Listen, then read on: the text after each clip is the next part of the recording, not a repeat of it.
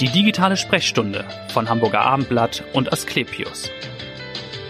Gebärmutterkrebs ist der häufigste gynäkologische Tumor. 12.000 Frauen erkranken allein in Deutschland jedes Jahr neu. Das Durchschnittsalter liegt so bei 68 Jahren. Wie lässt sich dieser Krebs früh erkennen? Wie lässt er sich behandeln? Das ist der Grund, warum wir heute darüber sprechen. Da hat sich in den vergangenen Jahren sehr, sehr viel getan. Und jemand, der das weiß, ist Professor Dr. Gerhard Gebauer. Er ist heute zu Gast. Er ist der Gynäkologie-Chefarzt und Chefarzt für gynäkologische Onkologie an der Asklepios Klinik in Barmbek. Herzlich willkommen. Vielen Dank. Mein Name ist Vanessa Seifert und ich freue mich auf dieses spannende Gespräch.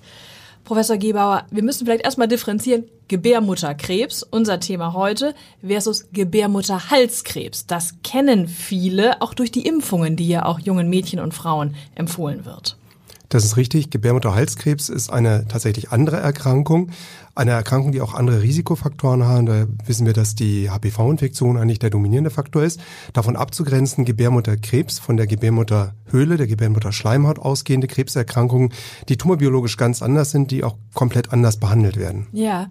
Wann tritt dieser Krebs auf? Ich habe es schon ein bisschen angedeutet in der Anmoderation nach der Menopause, richtig? Das ist richtig. Der Risikofaktor schlechthin ist Alter. Mhm. Und die meisten dieser Patientinnen, allerdings eben nicht alle, sondern nur etwa 85 Prozent der Patienten mit Gebärmutterkrebs sind Patienten nach Eintritt der Wechseljahre. Die ja. Erkrankung ist bei jüngeren Patienten vergleichsweise selten. Mhm. Was sind denn Risikofaktoren? Alter, da kann man natürlich präventiv wenig tun. Ne? Das passiert automatisch. Aber gibt es andere Risikofaktoren für Frauen, daran zu erkranken? Es gibt weitere Risikofaktoren und der wesentliche Risikofaktor ist tatsächlich Übergewicht. Mhm. Mhm. Wir finden bei den meisten Patienten mit Gebärmutterkrebs doch deutliche Gewichtserhöhungen. Ja. Und wir finden auch Begleiterkrankungen wie Herz-Kreislauf-Erkrankungen und Diabetes, die infolge dieser Gewichtserhöhung häufig auftreten. Okay, und wie lässt sich dieser Gebärmutterkrebs, diese Form von Krebs erkennen? Wann werden die Patientinnen aufmerksam, dass irgendwas nicht stimmt? Die gute Nachricht ist, dass diese Erkrankung in aller Regel sehr früh erkannt wird. Ja. Mhm. Das erste Symptom ist vielfach eine Blutung, die auftritt nach Eintritt der Wechseljahre ja. oder aber auch in Einzelfällen bei jüngeren Patienten Blutungsunregelmäßigkeiten, die in Einzelfällen als Ursache Gebärmutterkrebs haben können. Mhm. Das heißt, wenn das auftritt, würde man den Betroffenen raten, auch erst also zeitnah einen Arzt aufzusuchen und zu sagen, ich habe eine Blutung, genau. bin aber schon in den Wechseljahren, da stimmt was nicht. Genau, das ist, das ist genau richtig. Also ja. eine äh, Blutung nach den Wechseljahren gehört weitergehend abgeklärt. Mhm. Das heißt nicht, dass in diesen Fällen in der Regel Gebärmutterkrebs dahinter steht. Die meisten Blutungen in dieser Situation haben gutartige Erklärungen, ja. aber man muss der Sache nachgehen. Und gibt es andere Symptome, andere Warnhinweise schon neben dieser Blutung?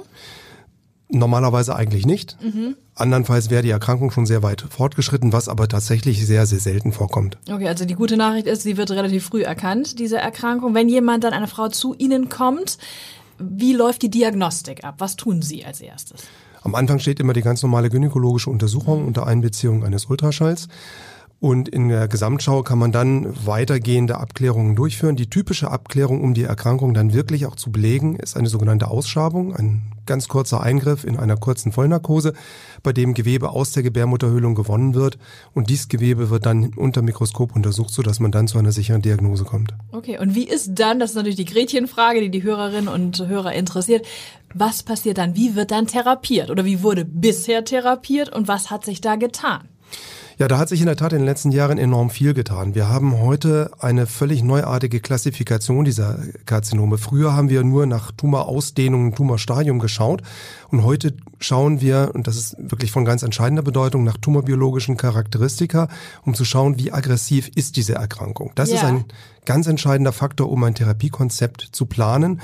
Und diese Diagnostik kann man heute schon durchführen an dem Gewebe, das man bei der Ausschabung gewonnen hat. Das heißt, das steht ganz am Anfang der Therapie. Okay, und dann kann ich sehen, wie aggressiv ist dieser Tumor oder wie fortschreitend ist die Erkrankung? Exakt das. Und davon ist es dann abhängig, wie ausgedehnt, wie umfangreich muss die Erkrankung behandelt werden. Ja. Standard in der Therapie ist immer an irgendeiner Stelle eine operative Therapie, aber das Ausmaß der Operation kann sehr, sehr unterschiedlich sein. In vielen Fällen reicht die einfache Gebärmutterentfernung ja. nebst Entfernung der Eierstöcke aus. Mhm. Und dann kann es je nach Situation nötig werden, weitergehend das, die Ausdehnung der Erkrankung abzuklären, zum Beispiel mit der Frage, sind oder sind nicht Lymphknoten befallen. Ja. Und auch das machen wir heute nicht mehr in der typischen Technik einer radikalen Operation, sondern im Regelfall reicht es heute schon aus, ganz gezielt so die erste Filterstation von Lymphknoten zu operieren. Wir operieren sowas heute typischerweise endoskopisch oder wenn man Ja. es ganz perfekt machen will, robotisch. Und damit kann man eine relativ nebenwirkungsarme Operation durchführen, die in vielen Fällen bereits ausreichend ist. Genau. Können Sie vielleicht noch mal was erklären zu diesen ganzen neuartigen Therapien, die es eben gibt? Wir haben das ja jetzt schon anklingen lassen. Weiß ich nicht, molekulare Diagnostik, Immun, äh. Was bedeutet das alles konkret für die Patientin?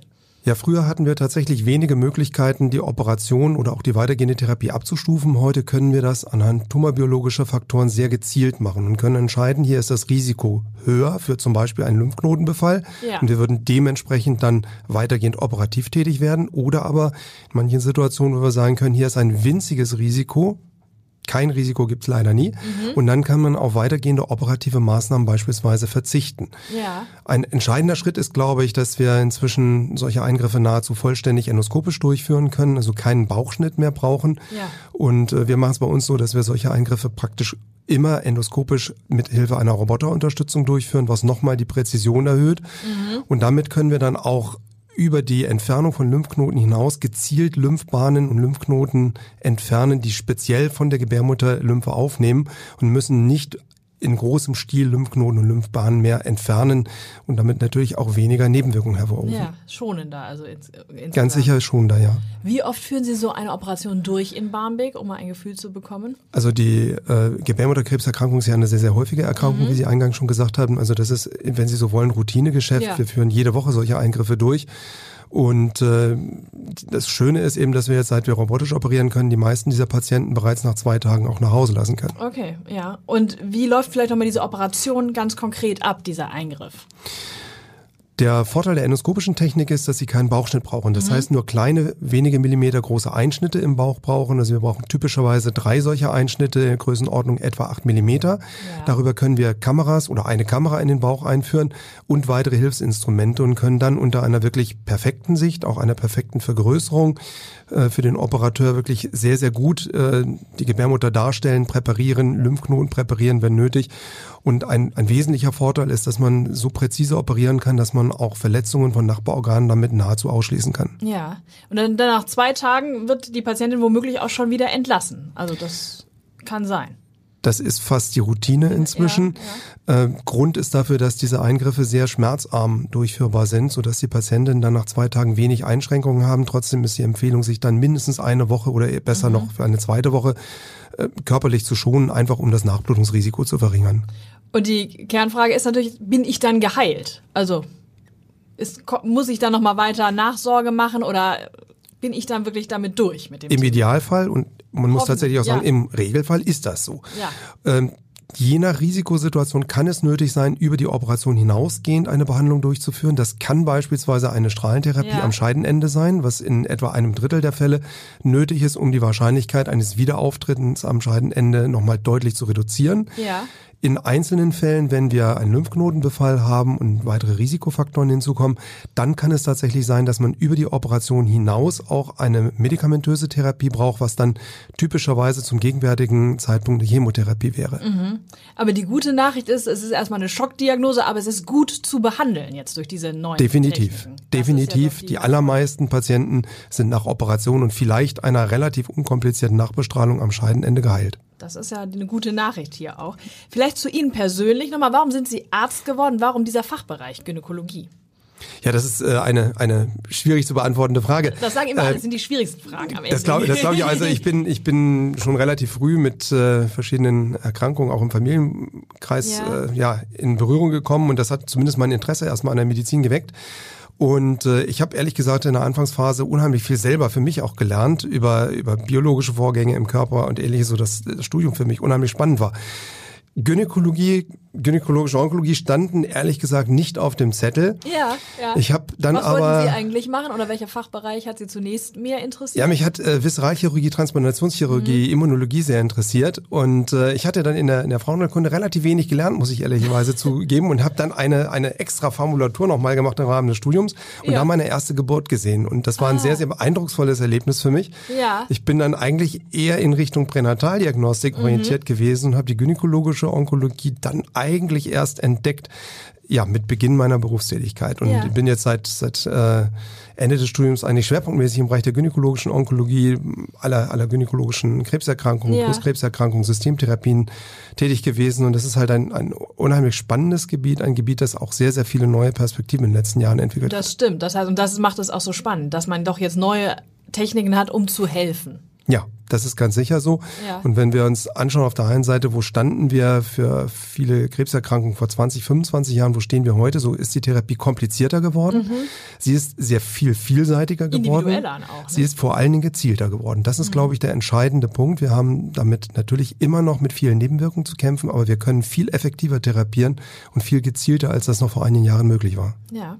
Letzte Frage. Was tun Sie, wenn Sie nicht in der Klinik sind? Schwierig. Ja, Sie sind mein- nur in der Klinik wahrscheinlich.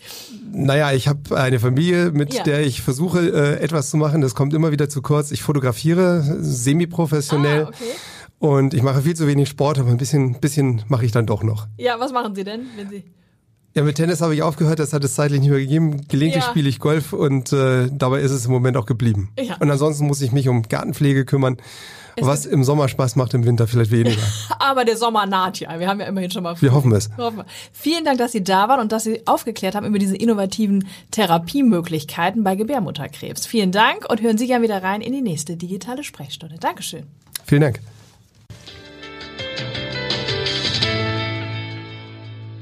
Weitere Podcasts vom Hamburger Abendblatt finden Sie auf abendblatt.de slash podcast.